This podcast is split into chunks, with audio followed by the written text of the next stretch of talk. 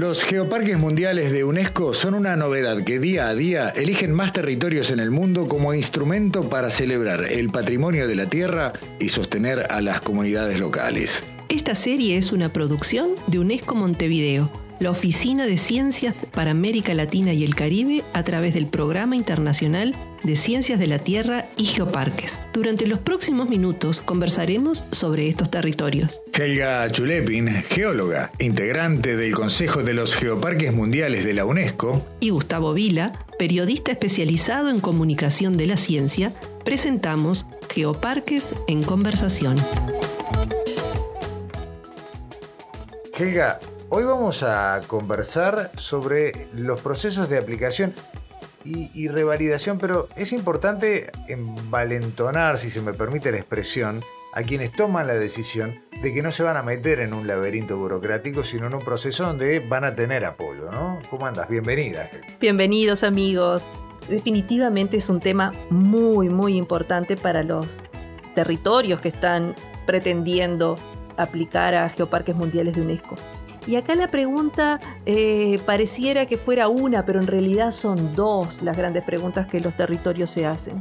Y es el cómo, pero yo le voy a dar mayor importancia al cuándo. ¿Cuándo postular a, Sergio Parque Mundial de UNESCO? Porque eso nos va a implicar conocer eh, cuándo estamos prontos. Y para ello, hoy vamos a conversar, eh, hemos invitado a Catalina González Tejada, consultora en el marco del Programa Internacional de Ciencias de la Tierra y Geoparques de la UNESCO. Le preguntamos entonces eh, cuál, cómo es el proceso de aplicación para hacer un geoparque mundial de la UNESCO. Lo primero es identificar si hay un interés o no de un geoparque en el territorio y si las diferentes comunidades actores adhieren al proyecto. Esto nos lleva a responder a la tercera pregunta sobre quiénes portan el proyecto, quiénes pueden enviar el expediente. Pues los geoparques defienden eh, el enfoque de abajo hacia arriba, lo cual quiere decir que idealmente son las comunidades mismas las que portan el proyecto. Esto pueden ser eh, asociaciones, fundaciones, grupos de empresarios del territorio o gobiernos eh, regionales o locales teniendo en cuenta al mismo tiempo que el territorio debe contar con una geología de interés internacional y ser consciente de esas interacciones entre la geología y los elementos culturales y naturales del territorio. Es importante tener un muy buen criterio de autoevaluación para saber si está listo o no para, para postular, lo cual eh, nos lleva a este proceso porque digamos que esa primera parte del proceso del cómo es la construcción y consolidación del proyecto, el cual puede tardar muchísimos años, algunos más de 10 años, pero el caso es que se consolide y para eso eh, tenemos dentro de la UNESCO, dentro de la página de la UNESCO, el checklist, que es un documento de trabajo, no es un documento del expediente, el cual permite a los gestores del proyecto verificar y estar autoevaluándose para ver si está listo el territorio para postular como geoparque eh, cuando ya llevan un año funcionando, es decir, que ya tienen un órgano de gestión que funciona bien logística y financieramente, que tienen muchos actores del territorio involucrados, que están realizando actividades educativas de conservación, de desarrollo,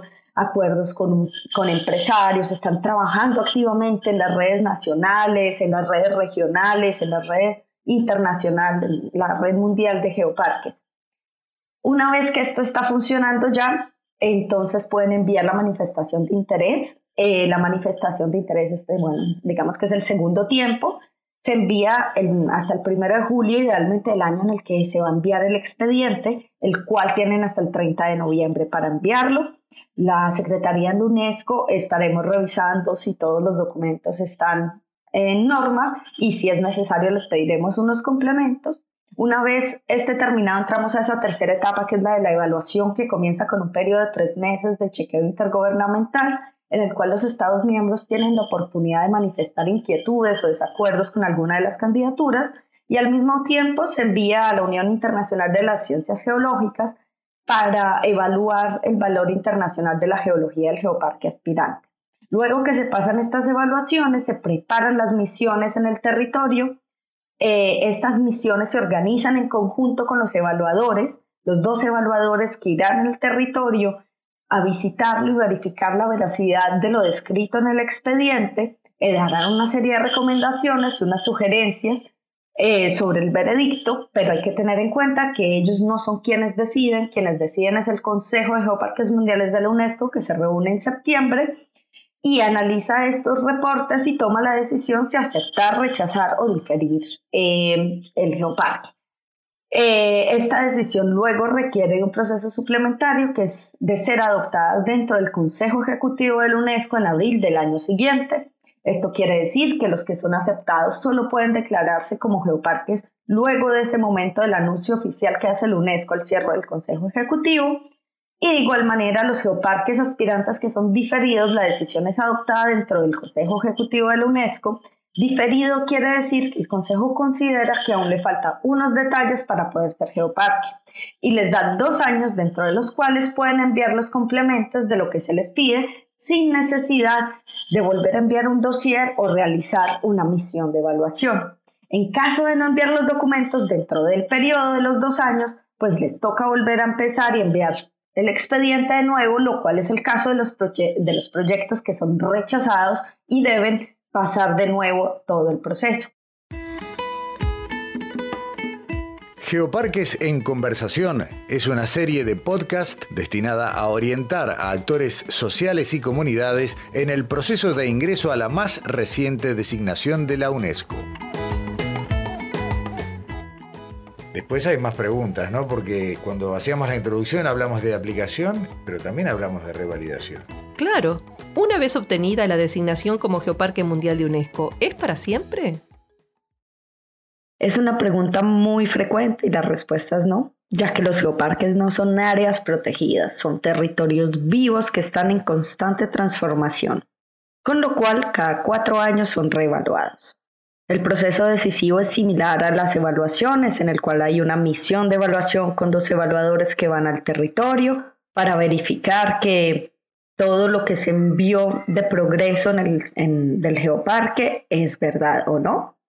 El reporte de estos evaluadores es analizado en el Consejo de Geoparques Mundiales de la UNESCO, donde se toma la decisión si tarjeta verde, amarilla o roja. Verde es que todo funciona bien y se renueva por cuatro años. La amarilla es que se renueva solo por dos años porque hay algunos detalles y trabajos a realizar, con lo cual Ah, luego de dos años se realiza de nuevo una misión de evaluación. Y la tarjeta roja es cuando se retira la designación de Geoparque Mundial de la UNESCO, por lo general luego de un periodo de tarjeta amarilla no mejorado. A la diferencia de las evaluaciones, las revalidaciones no requieren de la adopción por parte del Consejo Ejecutivo de la UNESCO, eh, con lo cual los periodos de de revalidación son del primero de enero del año siguiente al Consejo hasta el 30 de diciembre eh, de los cuatro o dos años según sea la decisión. El objetivo de esto es evitar que los geoparques sean un simple reconocimiento internacional, una placa, un logo que se muestra e incentivar a que se entiendan los geoparques como una herramienta para los territorios, para su desarrollo cultural, social y económico. Es una herramienta magnífica que debe aprovecharse al máximo. Le agradecemos muchísimo a Catalina la participación. Ha sido muy clara, creo que de gran ayuda. Así que muchas gracias Catalina y los esperamos en nuestro próximo encuentro. Cerramos este episodio en esta serie de podcast y los invitamos a seguir escuchando los contenidos preparados. Esta producción se realizó con el apoyo del Centro Ignis de la Universidad Católica del Uruguay a través de su programa de apoyo a la producción creativa Ignis Convoca. Se le agradece a la señora Denise Gorfinkiel, ex oficial del Programa Internacional de Ciencias de la Tierra y Geoparques en la región, cuyas iniciativas fomentaron la producción de esta serie de podcast. Gracias por acompañarnos en un nuevo episodio de la serie de podcast Geoparques en Conversación, una producción de UNESCO Montevideo, la Oficina Regional de Ciencias para América Latina y el Caribe, a través del Programa Internacional de Ciencias de la Tierra y Geoparques.